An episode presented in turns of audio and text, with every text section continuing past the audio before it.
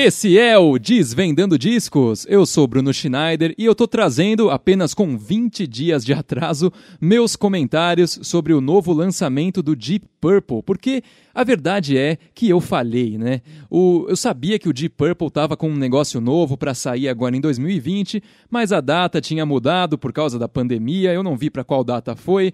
O, os comentários sobre esse CD passaram batido de qualquer lugar onde eu vejo esse tipo de coisa, porque hoje em dia é assim, né? Se sai um disco novo da Beyoncé, um funcionário dela te liga e fala: Olha aí, vai escutar esse negócio, senão a gente cancela a sua conta do Spotify.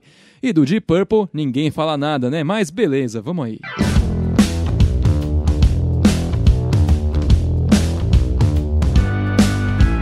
Quem conhece esse programa sabe que aqui é um ambiente quase exclusivamente de rock. E não é discriminação com outros estilos, né? Tudo tem o seu valor, mas é que o rock é o que eu mais gosto de ouvir, é o que eu sei falar melhor, eu consigo falar com vocês com mais credibilidade a respeito do bom e velho rock and roll. E assim, com umas opiniões apenas parcialmente infundadas, né? Eu não estou trazendo a verdade absoluta, mas estou tentando fazer uma análise justa sobre as coisas que eu escuto. E quando eu penso em rock clássico, me vêm duas bandas na cabeça. Uma delas é o Deep Purple, que é o tema de hoje, e a outra é o Led Zeppelin. Então, é altamente improvável que uma pessoa aleatória com um mínimo conhecimento de rock, um conhecimento do tamanho de um grão de arroz, não conheça essas duas bandas que eu tô falando. E, em especial, o Deep Purple, que é a banda que escreveu o maior riff de guitarra de todos os tempos. E é muito difícil contrariar isso porque qualquer pessoa que começa a tocar guitarra vai tocar esse riff em algum momento, se não for logo o primeiro que essa pessoa vai tocar, né? Porque fora ele ser histórico, épico, traduzir num pedaço tão curto toda a essência do rock and roll, ele é muito fácil de tocar. E qualquer guitarrista que se preze hoje em dia não toca essa música no palco, não toca em casa, não toca em lugar nenhum, nem põe para escutar, porque essa música já deu o que tinha que dar. Com todo respeito a esse som clássico, que eu não vou dizer o nome aqui, porque você, ouvinte do Desvendando Discos, tem que saber. Mas nem tudo são flores, né? Porque o Deep Purple, infelizmente, foi trocando de integrantes de maneira compulsiva ao longo dos anos. Deixou de ser uma banda e virou mais um time de futebol que fica trocando de camisa 10, ninguém consegue parar quieto nesse grupo. Por exemplo, do disco original de 68, o primeiro lançamento da banda, o Shades of Deep Purple, só sobrou o baterista Ian Pace dos membros originais, né? Não tem mais o Rich Blackmore, que é uma grande perda para qualquer banda. Quer dizer, é uma perda entre aspas, né? Porque a gente sabe que ele é um cara muito chato, é um cara quase impossível de se trabalhar, é uma pessoa difícil pra caramba, mas é um dos maiores guitarristas de todos os tempos. E só para finalizar essa introdução, eu não posso deixar de citar a era de ouro da banda, né? Que é quando eles tinham na formação David Coverdale nos vocais, que é o monstro dos monstros o que, que, eu posso dizer? Foi a época em que eles lançaram o disco Burn, com a música Burn, que é talvez, provavelmente, está ali no top 3 maiores músicas da história do rock. E para completar, eu colocaria Another Brick in the Wall, parte 1, 2 e 3 e Kashmir do Led Zeppelin, né? Ai, mas cadê Bohemian Rhapsody? Aquele filme é muito louco. Não, tá bem longe daí, bem longe. então vamos lá. Chegando no ano de 2020, o Deep Purple lançou o disco Whoosh. Vamos falar sobre ele, que abre com a faixa Throw My Bones onde a gente já percebe de cara uma influência muito grande do Rush, né? Na verdade, a influência do Rush está presente nesse disco inteiro. E onde que no rock não está presente a influência do Rush também, né? é difícil não falar. Eu só fiquei com um leve probleminha nessa faixa porque me deu a impressão de que o solo de guitarra sumiu uma hora ali na mix. E eu não sei qual é o motivo disso. É, eu, também não posso dizer que foi um erro, porque é demais pensar que na mixagem de um disco do Deep Purple em 2020 erraram na mix do solo de guitarra, né? Faixa número 2, Drop the Weapon, que tem uma musicalidade melhor do que a primeira já, eu achei. Porque o, a introdução é uma coisa que lembra mais o The Who dessa vez, e o solo de teclado que tem aqui é extremamente característico do Deep Purple. Não tem como confundir esse tipo de som.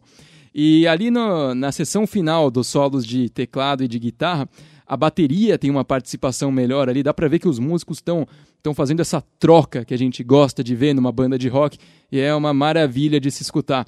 Outra coisa aqui que o solo de guitarra também é um dos melhores do disco, ele tá bem solto, tá dando uma viajada ali, sabe? O cara tá curtindo o que ele tá fazendo. Então, essa música aí serve de bom exemplo. A verdade é que ao longo desse disco inteiro, o instrumental nunca deixa a desejar, e o melhor exemplo disso que a gente tem aqui é a música Nothing at All, que começa com uma sequência de acordes bem melosa, para dizer a verdade, aquele, aquela descidinha que qualquer música Qualquer música pop mais, mais meleira mesmo já usou.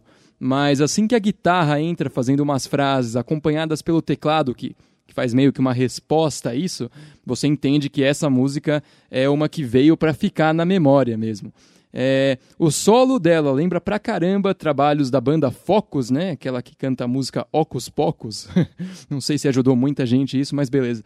E lá pro do meio pro final também, uma hora o teclado entra fazendo aquela coisa que soa mais como aquelas músicas de parque de diversão. Eu não tenho a menor ideia do porquê isso tá aqui, só sei que eu gostei.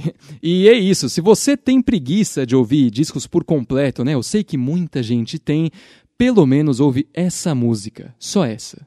Outra faixa excelente é a música Man Alive, que é de onde vem o nome desse disco, porque a palavra whoosh está ali na letra e a letra fala sobre um homem, né, que, que é trazido para a praia pelas ondas do mar, mas logo a sua existência vai ser varrida, porque ele é o último homem na Terra.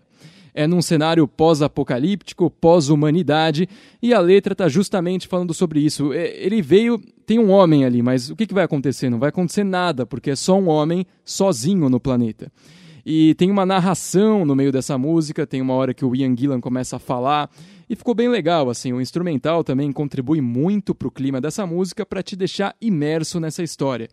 É uma das letras que salvam aqui. Eu vou falar das letras daqui a pouco, mas essa é uma das boas. Antes de entrar nos pontos negativos, eu vou falar rapidinho aqui de três músicas que também são merecedoras da sua atenção.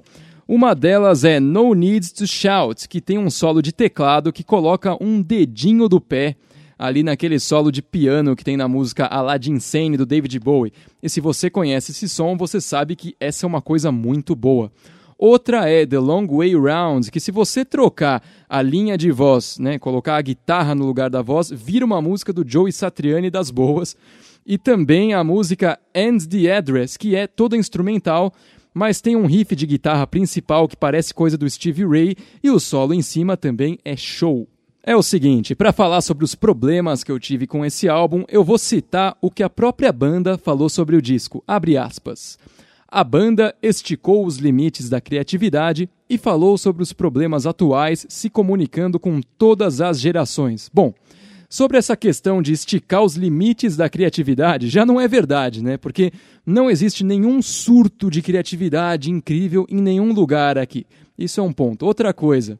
Em alguns momentos, os sons ficaram um tanto quanto descaracterizados. Por exemplo, a música Step by Step, que tem uma introdução que lembra muito qualquer coisa do jogo Castlevania ou Castlevania, se você preferir.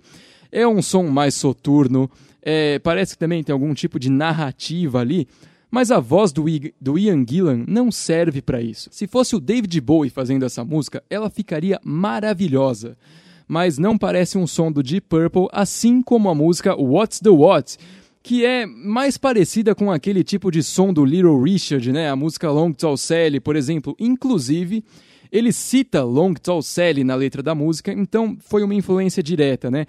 E é o tipo de música que o Elton John faria muito melhor também. Aquele, aquela música que, num filme de zoeira, um filme de comédia, na hora que tem uma briga ali no bar e começam a quebrar a garrafa um na cabeça do outro, essa música vai tocar.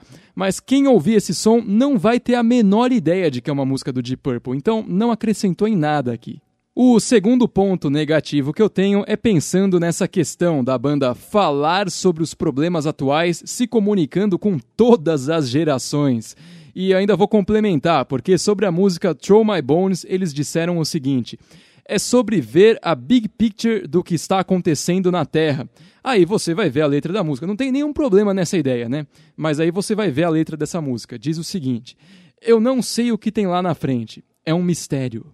Você faz a sua parte do melhor jeito que você puder. Eu fico imaginando o que acontece depois. Então, é uma coisa tão vazia. Ele está falando sobre a big picture do que acontece na Terra, mas sem falar nada, entendeu? Todas as letras estão muito em aberto. Você pode colocar para o tema que você quiser. Então, falta conteúdo nesse CD. Tirando aquela música Man Alive, que eu já falei, é muito bacana.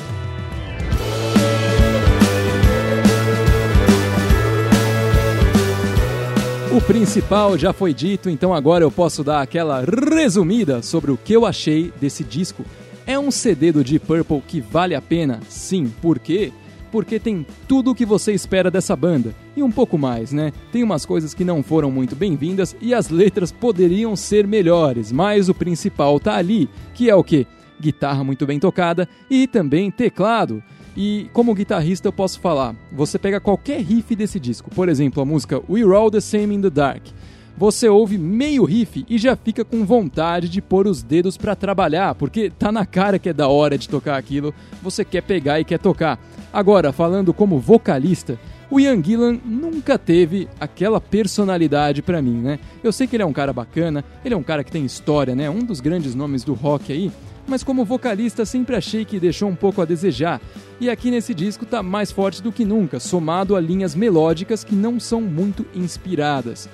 E você pode dizer que eu implico demais com ele, o que também é um pouco de verdade, porque eu sou Team David Coverdale até a morte. E esse foi mais um Desvendando Discos, uma produção do Música Boa Brasil. Você pode seguir o MBB no Instagram, arroba Brasil Música Boa.